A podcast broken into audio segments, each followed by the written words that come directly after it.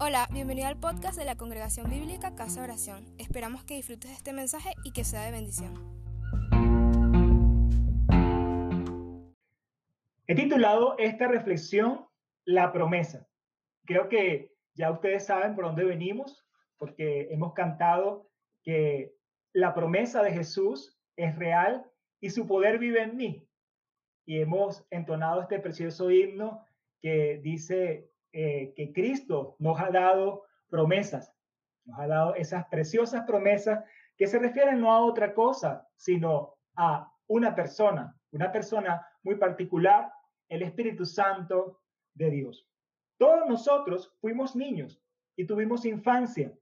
Independientemente de cómo haya sido nuestra infancia, en el transcurso de esa etapa de nuestra vida, seguramente algunas cosas nos generaban expectativas. Piensa allí qué cosas te daban expectativas cuando tú eras niño o si todavía eres niño.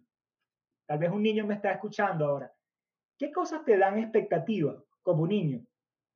Bueno, algunas fechas emblemáticas en nuestra vida nos generaban expectativa, como pudiera ser la Navidad, como pudiera ser nuestro cumpleaños, como pudiera ser algún evento en nuestras vidas. Para esas fechas, probablemente tuvimos expectativas de alguna celebración, recibir regalos, cómo sería la celebración, cómo sería el regalo. ¿Recuerdan? ¿Cierto? Bueno, los padres solemos hacer promesas a nuestros niños. De repente le decimos al niño, mira, cuando sea que tú cumplas los 12 años de edad, vamos a hacer una gran fiesta, porque va a ser una edad emblemática, una edad maravillosa, y haremos una gran fiesta para tus 12 años de edad. Y el niño entonces empieza a generar una expectativa. Él quiere ver cumplida esa promesa de su padre. A veces le decimos a los hijos, bueno, si sales bien en el colegio, entonces cuando venga el periodo de vacaciones, te voy a llevar a X sitio, te voy a llevar a lo mejor a la montaña, a lo mejor a la playa, a lo mejor a un sitio, a un parque, algo particular, pero le damos a, los hijos también ese tipo de promesas condicionadas. Para Navidad, ¿sabes qué te voy a regalar? O el hijo nos dice, oye papi, para Navidad yo quisiera que me regales una bicicleta, quisiera que me regales tal cosa. Entonces se generan expectativas ante esas fechas particulares y ante esas promesas. Algunas de esas promesas que nos hicieron nuestros padres o que hacemos como padres fueron cumplidas, y nos dieron mucha alegría, pero otras lamentablemente no fueron honradas y que nos dejaron desilusión. Sin embargo, nuestro Padre Celestial es diferente. ¿No lo crees? Si Dios te hace una promesa, Él la va a cumplir. ¿Por qué? Primero porque Él es el Todopoderoso, pero también porque Él es el fiel y verdadero. Por tanto, todas las promesas en Él son sí y son amén. Así que las promesas que el Señor te ha dado, Él las va a cumplir. Y Él está cumpliendo sus promesas, porque Él no puede negarse a sí mismo. Además, Él todo lo que ha prometido es porque lo puede hacer. Es el Todopoderoso. Así que tenemos maravillosas promesas en el Señor. En el calendario de la iglesia cristiana, por tradición, hay fechas específicas que usamos para recordar cumplimientos de algunas promesas. Para nosotros es muy clara, por supuesto, la Navidad decimos, bueno, no necesariamente fue en fecha 24 o 25 de diciembre que nació Jesús, pero tradicionalmente se ha tomado esa fecha para recordar la promesa de la primera venida de Jesús y celebramos esa promesa. También, justo hace seis semanas, celebramos el Domingo de Resurrección. Recordamos la victoria de Jesús sobre la muerte, que dejó la tumba vacía. La tumba no pudo contenerlo. Recién el jueves que pasó, este jueves 21 de mayo, se celebró la ascensión del Señor. Muchos de nosotros no estamos tan habituados a esa celebración, pero está en la Biblia. 40 días después de la resurrección, el Señor fue recibido en gloria en el cielo. Y así se celebró 40 días después de la resurrección este jueves. Una semana, dentro de una semana, el domingo de la semana que viene, estaremos celebrando el Pentecostés. El Pentecostés son 50 días luego de la resurrección y se celebra el primer derramamiento del Espíritu Santo en su iglesia. ¿Qué momentos tan especiales que tenemos en nuestro calendario cristiano para recordar promesas del Señor, pero para estar expectantes a ese cumplimiento de la promesa del Señor? Quiero decirles que Jesús anunció la promesa del Padre, el Espíritu Santo, el Consolador, quien nos da poder para ser testigos de Jesucristo. Esa es la promesa que se nos relata en los evangelios, se nos relata en el Nuevo Testamento como la promesa del Padre. Pero te has preguntado cómo puedes recibir la promesa del Padre. ¿Sabes cómo puedes recibir la promesa del Padre? Y de eso queremos hablar hoy. Veremos cinco aspectos que encontramos en la Biblia referente a cómo recibir la promesa del Padre. Y vamos a usar varios pasajes de la Biblia, pero esos cinco aspectos se los enumero. Primero, hay que obedecer para recibir las promesas. Segundo, hay que pedir para recibir la promesa. Tercero, hay que esperar para recibir la promesa. Cuarto, hay poder al recibir la promesa. Y quinto, hay evidencia al recibir la promesa. Gloria al Señor. Gloria, al Señor por su promesa, por su maravillosa promesa. Vamos a usar para estos cinco aspectos de la palabra, cinco textos bases. Cada uno de los aspectos lo, desarrollaremos con un texto diferente. No tienen que buscarlos ahorita porque los vamos a ir desarrollando en cada momento. Pero el primer texto es el Evangelio según San Juan, el capítulo 14, versos 15 al 17. El segundo texto, el Evangelio según San Lucas, verso 11, perdón, capítulo 11, versos 3, 9 al 13. El tercer texto, el libro de los Hechos, capítulo 1, versos 3 al 5. El cuarto texto, Hechos 1, 8 al 9. Y el último texto, Hechos 2, del 1 al 4. Así que vamos a desarrollar estos cinco puntos, estas cinco características o estos cinco aspectos que quisiera destacar hoy en la palabra de recibir la promesa. Primero, primer aspecto, hay que obedecer para recibir la promesa. Y leemos en Juan 14, del 15 al 17, dice, si me amáis, guardad mis mandamientos. Y yo rogaré al Padre y os dará otro consolador para que esté con vosotros para siempre. El Espíritu de verdad, el cual el mundo no puede recibir porque no le ve ni le conoce. Pero vosotros le conocéis porque mora con vosotros y estará en vosotros.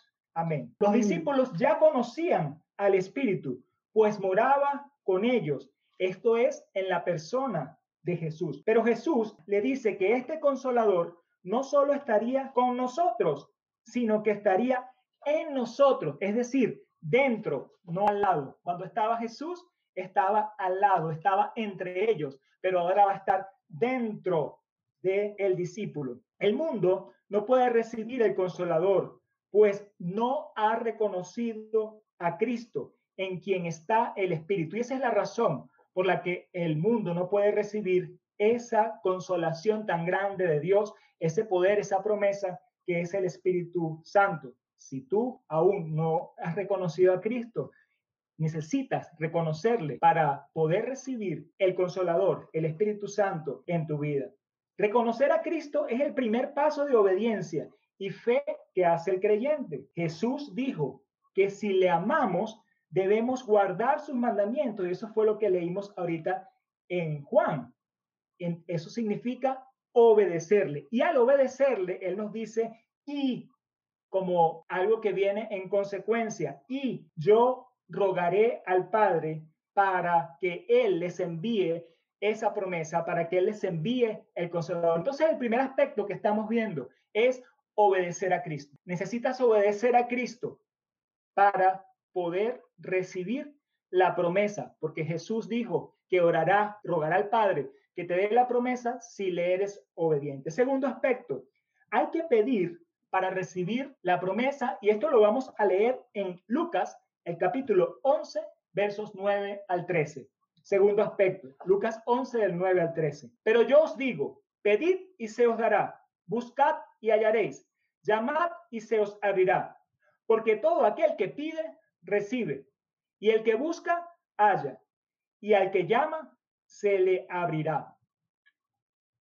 ¿Qué padre de vosotros, si su hijo le pide pan, le dará una piedra?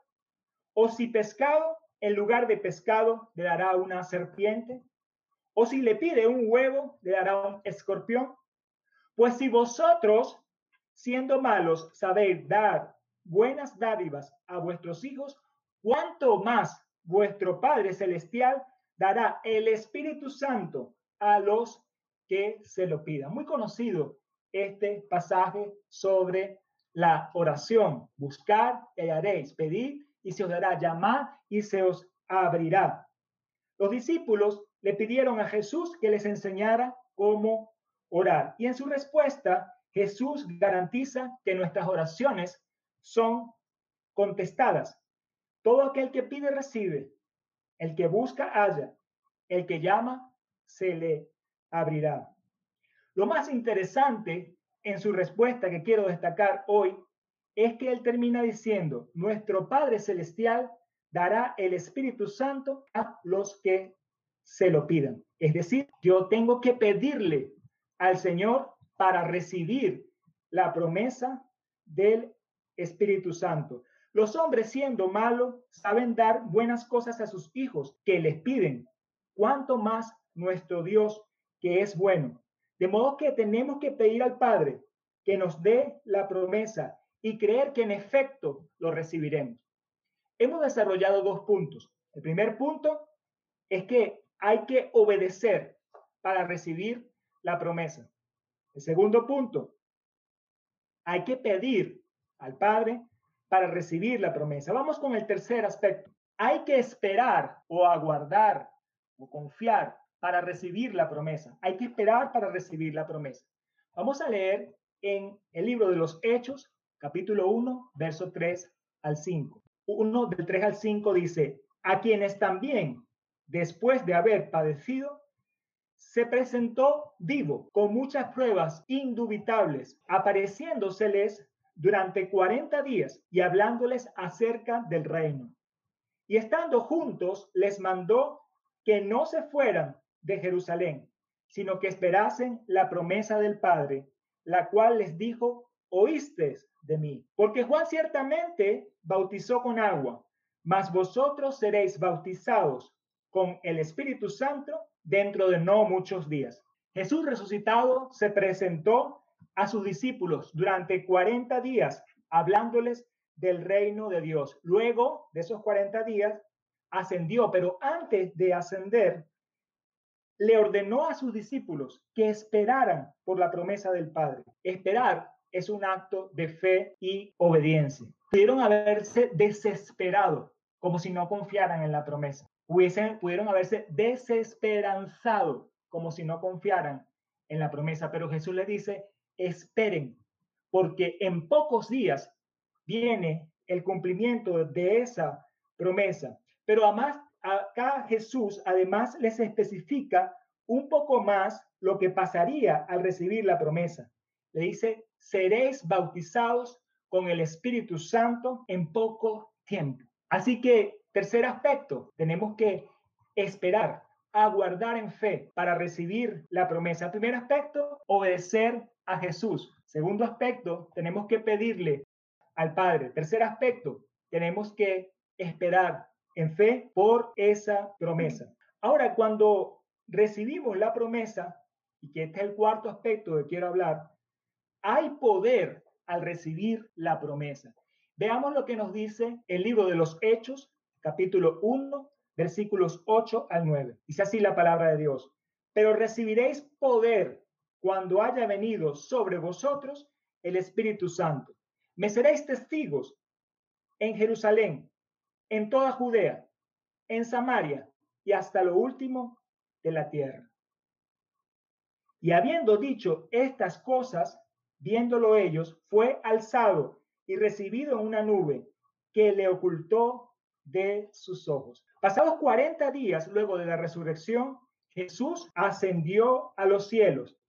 Por esto se conmemora la ascensión del Señor, jueves pasado. Antes de ascender, Él nos recuerda la promesa del Padre, la venida del Espíritu Santo sobre nosotros, pero nos dice que al recibir esas promesas somos investidos de poder con el propósito de anunciar el Evangelio. Recibiréis poder y me seréis testigo. Así que el cuarto aspecto que quiero destacar hoy es que hay poder al recibir la promesa y ese poder tiene un propósito. El poder no tiene el propósito de nosotros jactarnos, de estar engreído, de estar haciendo cualquier cosa por resaltar, sino que el poder tiene un propósito que es ser testigo de Jesucristo, ser testigo eficaz de Dios. Así que hemos hablado de cuatro aspectos ya. A ver si los recordamos. Primer aspecto, cuando Jesús nos dio la promesa del consolador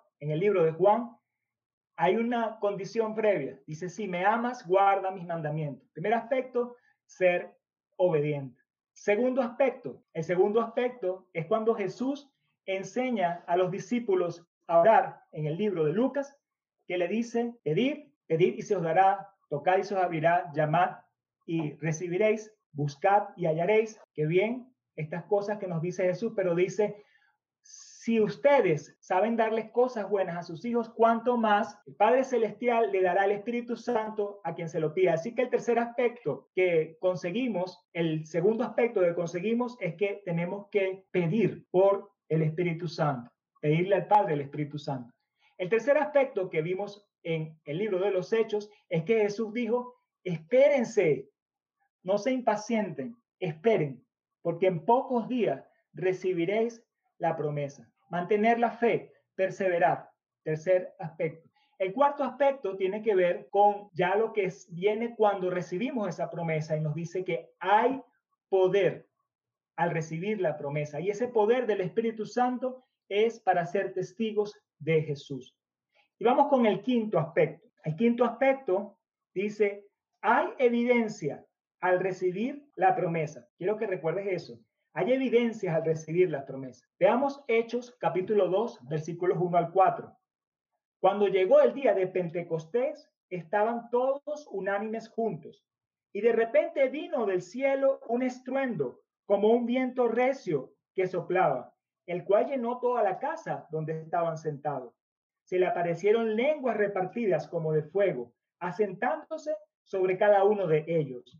Y fueron todos llenos del Espíritu Santo y comenzaron a hablar en otras lenguas según el Espíritu les daba que hablase. Fue evidente que el Espíritu llegó y fue evidente la manifestación del Espíritu en esos que habían creído y que fueron llenos del el Espíritu Santo. El día de Pentecostés es una fiesta judía que se celebra 50 días después de la Pascua. Esto es 50 días después de la resurrección.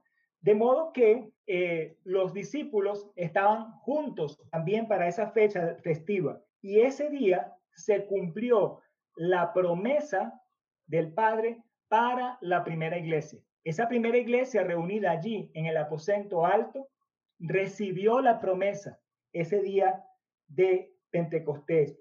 Todos fueron bautizados con el Espíritu Santo, como Jesús les había anunciado apenas 10 días antes. Porque recuerden, antes de ascender, Él les dijo que dentro de muy poco seréis bautizados con el Espíritu Santo. Y efectivamente, Jesús cumplió esa promesa. El bautizo con el Espíritu Santo se manifestó en cada uno, hablando en otras lenguas según el Espíritu les daba que hablasen.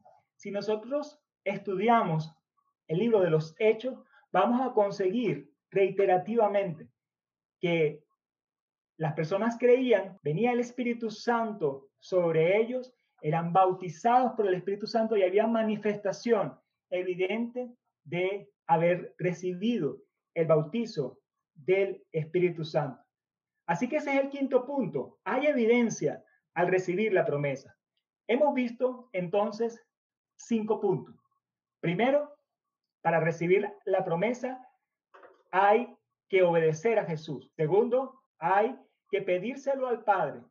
Tercero, hay que esperar.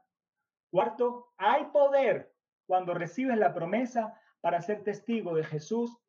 Y quinto, hay evidencia cuando recibes la promesa en el bautizo del Espíritu Santo. Gloria al Señor por su promesa.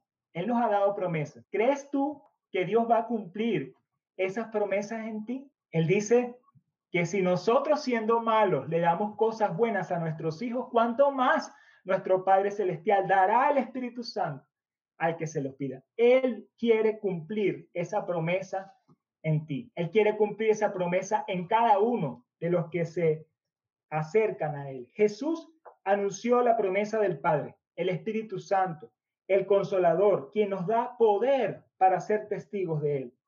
Particularmente lo recordó justo antes de la ascensión, diciendo a los discípulos, en breve seréis bautizados con el Espíritu Santo.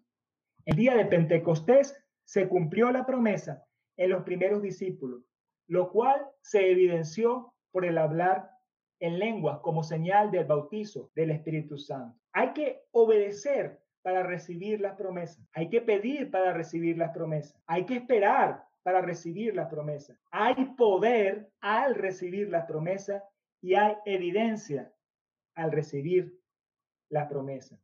Vimos hoy en día estos cinco aspectos en la palabra de Dios. Ahora quiero hacerte una pregunta para tu reflexión personal.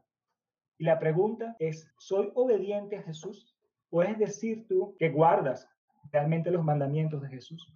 ¿Eres obediente a Él? Pido al Padre que me llene del Espíritu Santo, que me dé esa promesa. Lo doy por sentado y no se lo pido. O a lo mejor le pido otras cosas terrenales, materiales, y dejo de un lado lo espiritual cuando Jesús dijo que pidiera y recibiría. Le estás pidiendo al Señor esas promesas del Espíritu Santo. Confías en recibir la promesa y puedes esperar hasta recibirla y puedes insistir y puedes permanecer hasta recibir las promesas del Señor o simplemente te desalientas y dices, ah, no, eso era para otra época. Eso era para la época de los primeros, primeros apóstoles, eso no es para hoy día. O puedes esperar en lo que dice la palabra de Dios y saber que las promesas son para ti, para mí, para nosotros, para nuestros hijos, para siempre, como nos dice la palabra. ¿Experimentas tú el poder de Dios en ti? ¿Experimento yo en mi vida el poder de Dios?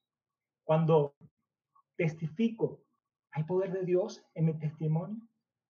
¿Está el Espíritu Santo acompañando mi testimonio? ¿Está produciendo algo?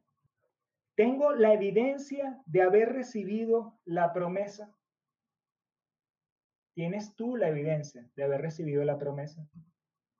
Para los discípulos fue evidente.